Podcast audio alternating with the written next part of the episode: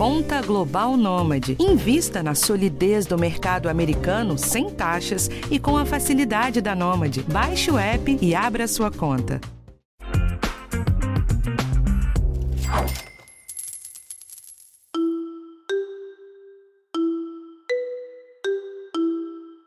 Nas últimas semanas, quem está se programando para viajar para fora do país ou fazer alguma compra internacional está tendo um bom motivo para sorrir.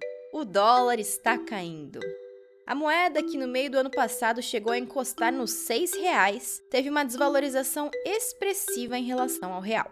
O dólar comercial, por exemplo, ficou abaixo da barreira dos cinco reais durante todo o mês de junho.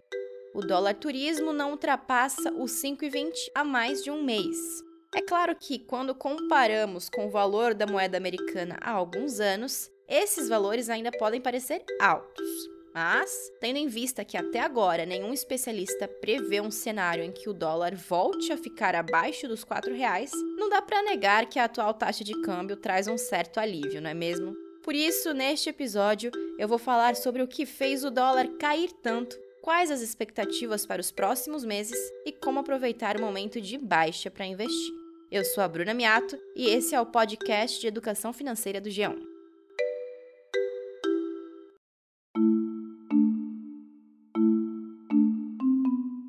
Antes de falar sobre o futuro da taxa de câmbio, de como dá para aproveitar o dólar mais barato, é importante voltar um passinho atrás para entender como é que chegamos até aqui. O preço do dólar é definido com base em dois grandes fatores. O primeiro é o comportamento da moeda em relação ao resto do mundo, e o segundo é como os mercados globais enxergam o Brasil. O Luan Aral, que é especialista em câmbio e consultor em renda variável na Genial Investimentos, explica quais foram os principais movimentos que trouxeram o dólar até o patamar atual.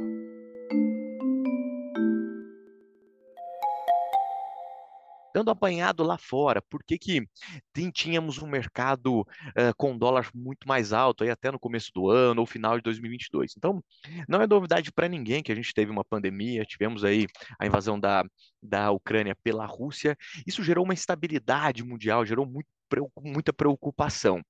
Então, quando, sempre quando vocês ouvirem falar em preocupações geopolíticas, numa pandemia, tomara que nunca mais aconteça, mas quando vocês ouvirem qualquer situação que remeta a medo, os investidores vão comprar dólares. E não é porque eles gostam do dólar, não. É efetivamente que é uma porta de saída de onde eles estiverem. Então, se os investidores estiverem, por exemplo, eh, em países emergentes, na África do Sul, no México, quando acontece algo ruim, algo que remeta a medo, a porta de saída é o dólar. Então, todos os países emergentes ou não, e os investidores acabam trocando as moedas desses lugares por dólar. Então, você tem uma porta muito estreita que todo mundo quer passar. Além disso, nós tivemos aí o Banco Central Americano, Federal Reserve, aumentando a taxa de juros. Lembrando que as taxas, o equivalente a Selic aqui no Brasil, só que lá nos Estados Unidos, pelo amor de Deus, tá? São coisas diferentes, mas só para deixar claro aqui. O equivalente a Selic lá nos Estados Unidos saiu de 0 para 5. Ah, Luan, poxa, mas de 0 a 5 nem é muito. A gente está falando de países altamente desenvolvidos. Brasil está acostumado com taxas de juros altos. Nos Estados Unidos, não, tá? 5% lá nos Estados Unidos é muita coisa. Então, eles saíram de 0 para 5%. Isso, naturalmente, faz o mercado querer a renda fixa americana. Pessoal, a gente está falando aí do país mais sólido do mundo, da economia mais sólida do mundo, da melhor.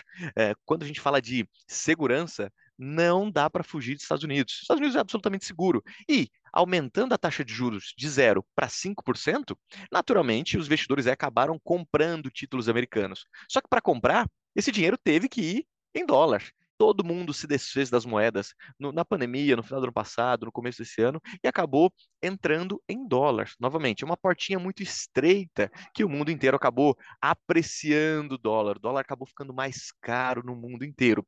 Não foi só no Brasil. Além do cenário externo, também tinha toda uma questão de instabilidade envolvendo o Brasil. O governo mudou, e a época de eleições e os primeiros meses de qualquer nova presidência sempre trazem muita imprevisibilidade ao país. Porque no fim, tá todo mundo tentando entender como é que as coisas vão funcionar, né? Mas as coisas se acalmaram e as percepções também começaram a ser mais positivas. Só que a partir daí, a gente viu que a situação não estava tão caótica assim. O governo, de repente, não foi é, tão negativo quanto pelo menos metade da população acreditava, não, não, não investiu pesado nas políticas sociais. Ele começou trabalhando de maneira tímida, trabalhando para articular o Congresso para o lado do governo é, atual, do governo Lula. E isso por si só deu uma certa tranquilidade para os investidores também, ali no comecinho do primeiro semestre. Aí teve um outro fator também, que fez o dólar ficar bastante baixo. Pessoal, nós tivemos aí várias e várias e várias é, altas de juros aqui no Brasil também. E nós tivemos essa alta de juros, que, novamente, saiu de 2% aqui no Brasil para 13,75%. Eu vou ser um pouco mais técnico aqui, porque agora não dá muito para fugir disso, tá? A gente está falando de que a taxa de juros aumentou muito aqui no Brasil. E a nossa inflação fez o um movimento contrário. Então, tivemos juros ficando mais alto e inflação ficando menor. Aí eu pergunto para vocês: vocês gostam de rentabilidade? Vocês gostam de renda fixa, pagando bem, com uma baita de uma segurança, ou vocês preferem entrar em risco, entrar em renda variável? Por que, que eu estou fazendo essa, esse questionamento aqui? Pessoal, nesse ano aqui nós tivemos algumas rendas, eh, renda fixa pagando até 18% ao ano, 18% ao ano, com uma absoluta segurança. Enquanto a renda variável estava variando bastante, estava preocupante, uma certa instabilidade. Ainda com o cenário político e econômico do Brasil em mente, a minha xará, a Bruna Centeno, que é economista e assessora da Blue Tree Investimentos, destaca a importância de a nova regra fiscal estar avançando no Congresso para a melhora nas perspectivas sobre o país. O primeiro ponto que aconteceu aqui no Brasil é a questão do arcabouço fiscal, né?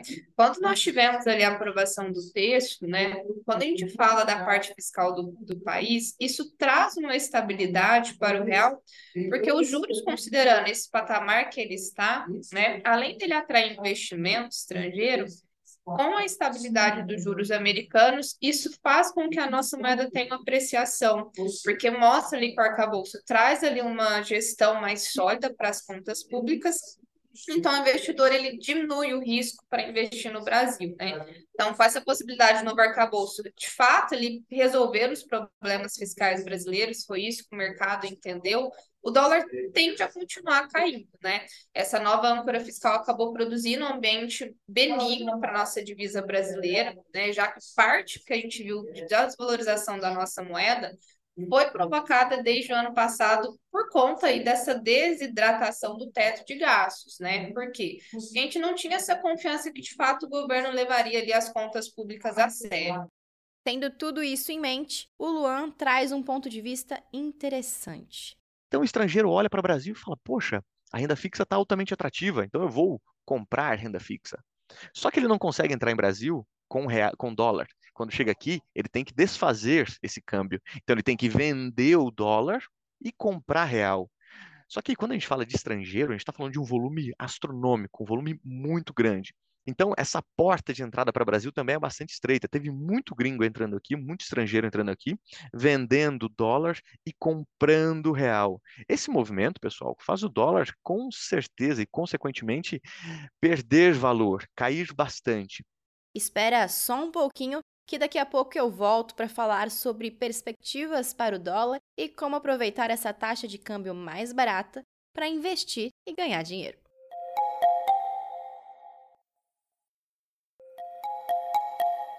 Se por um lado a melhora no cenário Brasil e as altas taxas de juros atraíram o dinheiro estrangeiro e reduziram o preço do dólar, por outro, a ata da última reunião do Comitê de Política Monetária do nosso Banco Central, que aconteceu em junho, acenderam um alerta. O Copom, como é chamado o comitê, disse que pode começar a reduzir a Selic, que é a nossa taxa básica de juros, já nos próximos meses. Como será que isso pode impactar a taxa de câmbio? Só que aqui tem uma outra variável também. Lembra que lá no começo eu já comecei justificando que o dólar é, uma, é um ativo altamente complexo? Então, essa mesma porta de saída que vamos ter aí para o estrangeiro saindo é, do Brasil, porque ele não vai encontrar mais aquele baita, aquela baita diferença na renda fixa, Por outro lado, a gente está com um cenário bastante atraente aqui em Brasil. Quando eu falo atraente, se a gente pegar a bolsa em 2019, novembro, dezembro de 2019, o nosso índice futuro estava em 120 mil pontos. Então passou 2020 inteiro, 2021 inteiro, 2022 inteiro, estamos no, na metade de 2023 e a bolsa continua exatamente no mesmo lugar. Então, quando a gente olha para o Brasil, tem muita coisa barata. Os ativos estão baratos. Só que, novamente, é, esse fluxo que vai sair por conta da renda fixa não ser tão atrativa assim, pode também é, ser atraente para o Brasil. O mercado mundial, não só o local, está olhando para o Brasil e falou: poxa, vocês tiveram recentemente um PIB muito bom. O agronegócio contribuiu muito para o PIB. Uh, algumas reformas estão sendo feitas pelo governo atual. Aquele pessimismo que tínhamos em relação ao governo, de repente não está acontecendo. Algumas reformas estão vindo. Também a gente está com uma inflação muito, muito baixa comparado com o que estávamos tendo. Opa! Então o cenário para o Brasil pode ser atraente? Com certeza. O que o Luan disse na prática é que uma coisa acaba compensando a outra. Ou seja, mesmo que os juros caiam um pouco, a bolsa brasileira está com boas oportunidades e isso continua atraindo os estrangeiros, o que deve manter o preço do dólar estável entre R$ 4,70 e R$ 4,90, com algumas leves oscilações para mais ou para menos. Tem ainda um outro ponto no radar que causa certa apreensão nos investidores, mas até agora nada muito alarmante termos de perspectiva de acontecimentos, a gente não vê nada muito assim que possa causar essa alta novamente, né?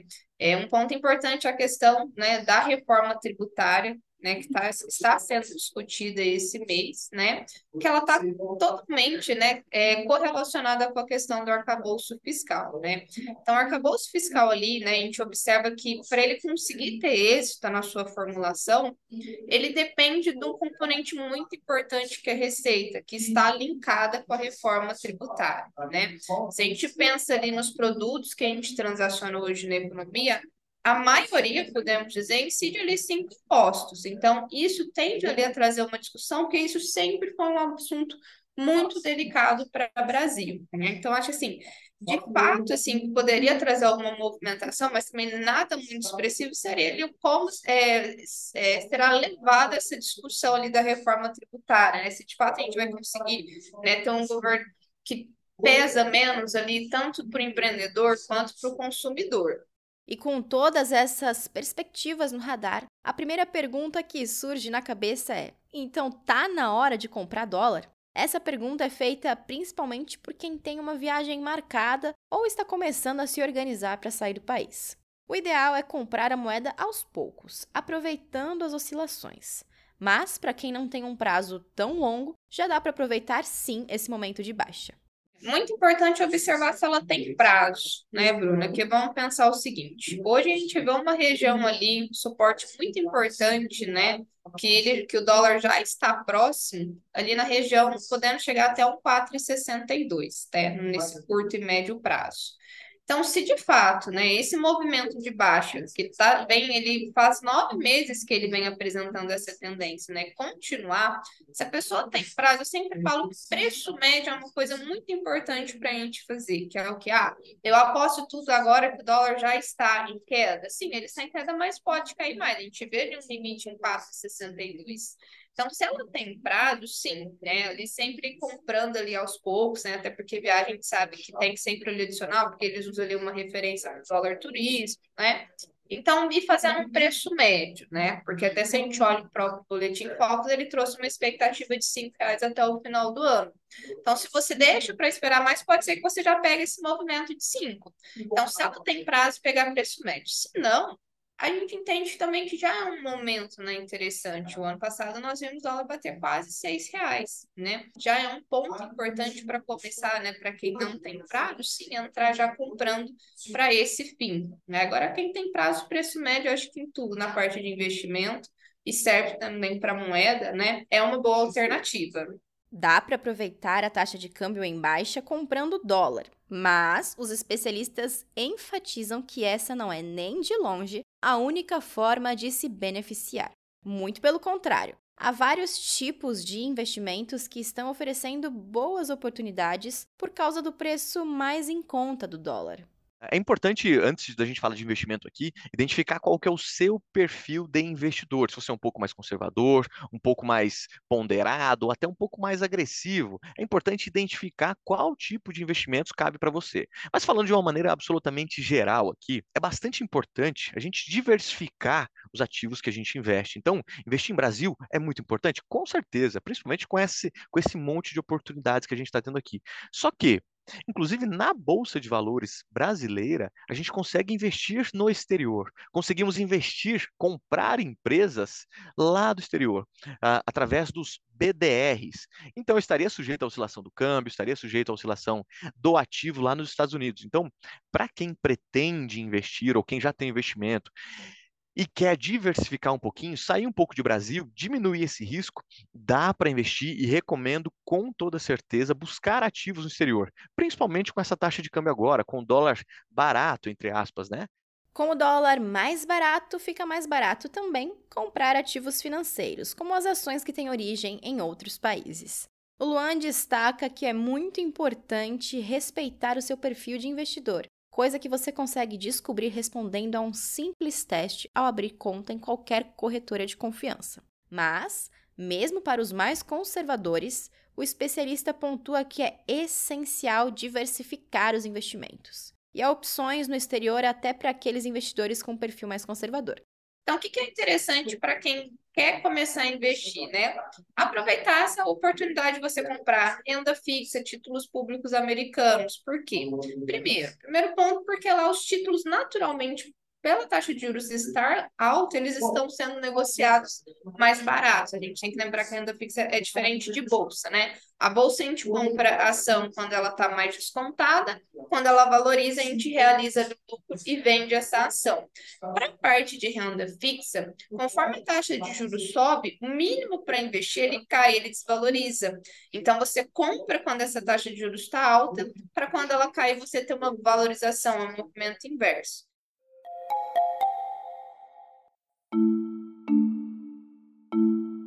Como a gente falou em todo o episódio, é muito difícil saber exatamente para onde o dólar vai nos próximos meses. Mas dá para ter uma ideia. Tendo essa noção, o importante é seguir a recomendação de bons especialistas, respeitando o seu perfil, seus objetivos e a sua realidade financeira, para conseguir aproveitar essa queda do dólar. Afinal, a gente nunca sabe quando vai voltar a subir, né?